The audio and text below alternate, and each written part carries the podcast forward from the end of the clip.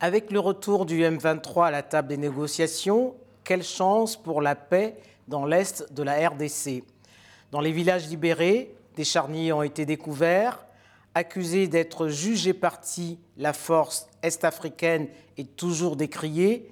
En cette année électorale, aura-t-elle les moyens de sa mission pour garantir la tenue d'un scrutin aux résultats incontestés sur l'ensemble du territoire congolais? Alphonse Mendo, bonjour. Bonjour.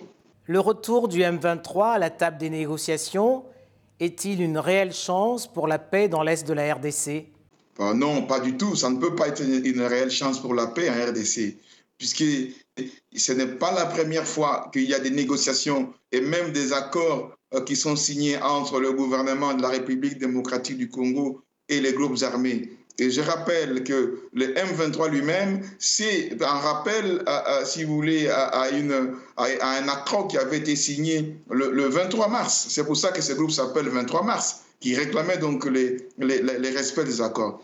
Donc, à mon avis, ça ne peut pas résoudre ces problèmes. Ça va repartir un peu les, cartes et les gâteaux aux, rebelles pendant un moment. Après, quand ils en auront marre, ils vont retourner dans la case départ. Et, ce n'est pas, il n'y a pas seulement ce groupe. Le vrai problème, si on veut vraiment résoudre cette, crise euh, de, manière durable, il y a un certain nombre de préalables. Parmi ces préalables, il y a d'abord la question de la lutte contre l'impunité. Il faut qu'il y ait un tribunal pénal international. C'est ce que le docteur Mukwege a demandé depuis longtemps. Donc, on doit avoir un tribunal qui puisse juger ces gens, leur demander de compte. Ça fera de la pédagogie, ça va arrêter l'hémorragie. Deuxième élément important pour qu'il y ait une paix durable, et c'est qu'il faut que nous puissions être en capacité de pouvoir euh, euh, imposer la paix, c'est-à-dire notre force euh, de défense, je veux dire nos forces armées et de défense et de sécurité devraient être en mesure de pouvoir décourager, dissuader toute tentative de rébellion et pour qu'on ait une paix durable. Donc il faut une vraie réforme du système de notre secteur de sécurité pour arriver à faire euh, en sorte qu'on euh, puisse rompre ce cycle de, violence et de de guerre et de rébellion.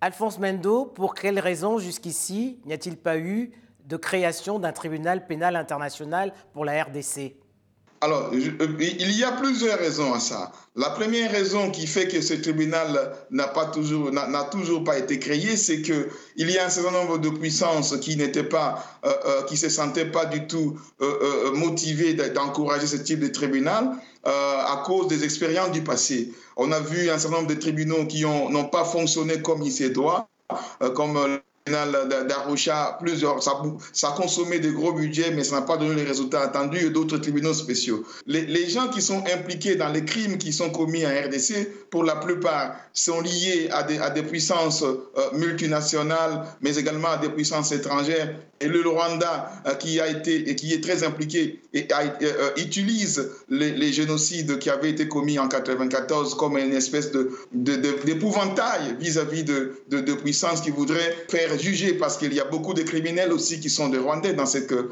euh, nous déplorons ici. Donc ça fait cela. Mais une dernière raison qui n'est pas des moindres, c'est que le gouvernement congolais n'a jamais officiellement euh, demandé euh, la création de ce tribunal pénal international aux Nations Unies. Et malgré les promesses que les différents gouvernements ont données, y compris l'actuel président de la République, ils n'ont jamais écrit au Conseil de sécurité pour demander un tel tribunal.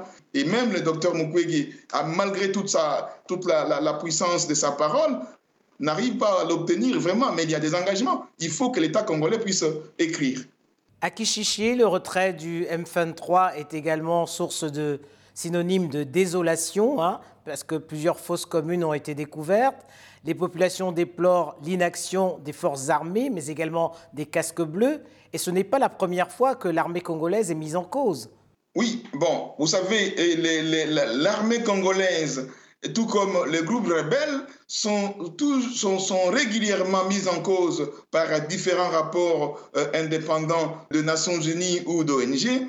Mais pourquoi on a tous ces problèmes-là? C'est parce qu'on a, on a une armée qui n'est pas en fait une armée. Et quand vous avez une armée qui est constituée d'anciens voyous, des rebelles, des gens qui n'ont jamais eu de formation parce que simplement ils avaient été à un moment donné à, participer à un groupe Maïmaï ou autre, d'autres miliciens. Alors, on fait des, des, des, mixages, des passages, de je sais pas quoi, comment on appelle encore tous ces, toutes ces, ces opérations d'intégration de ces, de ces éléments dans les forces armées qui finissent par désintégrer notre armée qui n'est plus une armée en tant que telle, qui devient une espèce de, de, de, conglomérat de, de, miliciens et de malfrats. Et, donc, on a aussi les groupes armés qui sont là et qui utilisent la, la violence pour, faire, pour, pour soumettre les gens. Mais dans ce contexte, Alphonse Mendou, que faut-il espérer de la force est-africaine? Alors, vous savez, la force est-africaine, c'est un problème, si vous voulez, de plus qui vient s'ajouter au problème que nous avons. Donc, on, ajoute à la complexité de ce qu'on a comme problème. C'est une manie que je n'arrive vraiment pas à comprendre. Lorsque on a une armée qui ne fonctionne pas, on fait venir une deuxième armée qui ne fonctionne pas non plus, une troisième, une quatrième, une quatrième, une cinquième. Et donc, on ajoute des dysfonctionnements énormes à cela. Je rappelle que dans la région, vous avez donc les Nations Unies qui sont là-bas avec une dizaine de nationalités qui sont là. Donc, on a à peu près 10 armées qui sont dans la MONUSCO, qui sont là, mais qui n'arrivent à rien faire depuis plus d'une vingtaine d'années.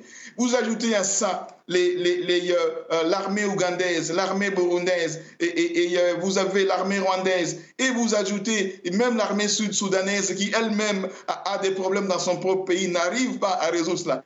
Mais tout ce monde-là, vous le mettez là-bas. Et quand on regarde ces forces de l'Est africain, c'est essentiellement constitué de troupes qui sont déjà au Congo. Voyez-vous, des gens qui sont les problèmes qui contribuent, qui déstabilisent la RDC depuis trop longtemps. Donc, quand vous amenez ces gens-là, on ne peut pas penser qu'il y ait une solution. Il y a donc une grosse, une grosse erreur stratégique de la part de nos dirigeants de penser que faire venir une nouvelle force, ça va résoudre le problème. Le problème du Congo, c'est la réforme du secteur de sécurité de notre pays pour que nos FRDC soient en capacité de pouvoir le faire.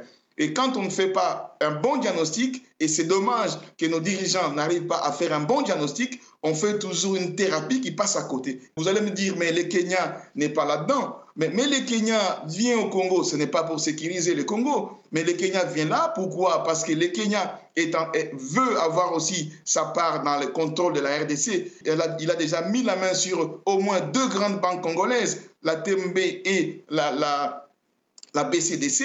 Et donc, il veut consolider son, son, son, emprise avec euh, les, les, les, transports du pétrole, disons, l'approvisionnement en pétrole et, autres. Donc, on a là, si vous voulez, un problème avec des puissances qui viennent, qui considèrent les RDC, comme un vaste euh, euh, comptoir de l'époque précoloniale où on vient puiser des ressources naturelles et c'est cela. Alphonse Mendou, sans surprise, de dernière minute, le 20 décembre prochain aura lieu l'élection présidentielle.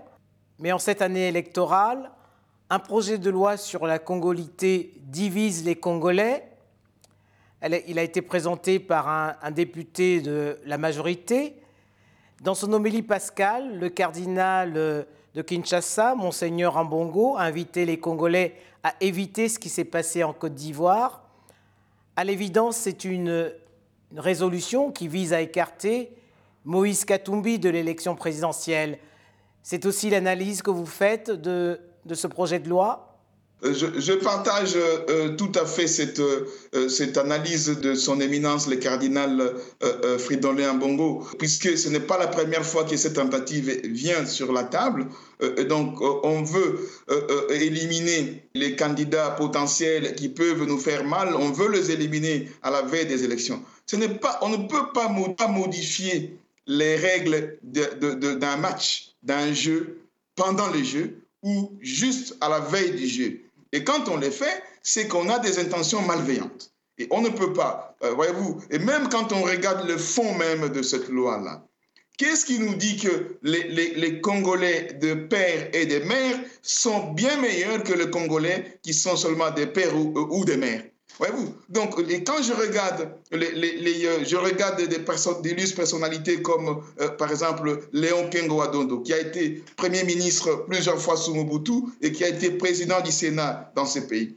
Est-ce qu'on peut dire qu'il a été moins bon en termes de, de, de, défense des intérêts du Zaïre et du Congo que ceux qui sont des pères et des mères? Voyez-vous, si vous prenez quelqu'un comme, on a parlé tout à l'heure de, de, du M23. Euh, euh, le M23 est dirigé par, un certain monsieur qui s'appelle Bertrand Bissimo, qui est congolais des pères et des mères. Voyez-vous, mais ce monsieur, il écrime son propre pays, il fait massacrer ses propres sœurs et, frères.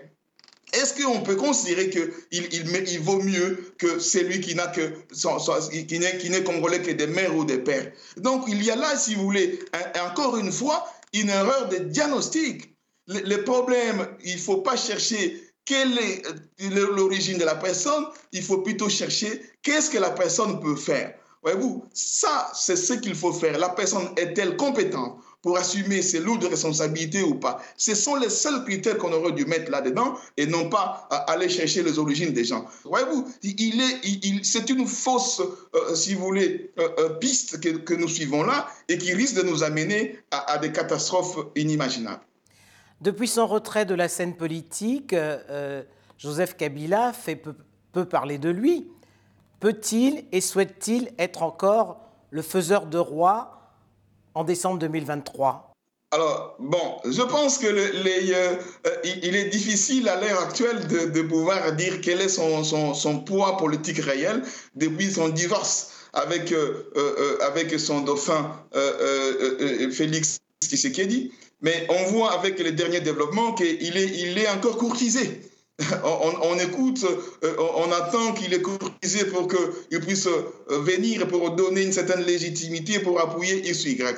Je pense que, euh, vu son poids politique, y compris dans les, dans les institutions de la République, dans l'armée encore et dans les autres services de sécurité, et en particulier dans son Katanga, il, a encore de l'influence. Il n'a pas encore dit son dernier mot par rapport à cette question-là. Et n'oublions pas, euh, il y a toujours, même au sein de ce qu'on appelle aujourd'hui l'union sacrée de la, nation, il y a toujours beaucoup de, gens qui sont encore des fidèles de cet homme et qui peuvent, dès l'intérieur, s'aborder l'initiative de, du président actuel. Parce que quand on voit ce qui se passe, on peut bien se demander si tous ces gens qui sont partis du jour au lendemain pour devenir de, gens de l'Union sacrée sont vraiment là de bonne foi ou c'est plutôt simplement pour dire, voilà, on y va pour le déstabiliser de l'intérieur, ronger un peu l'arbre de l'intérieur comme des fourmis.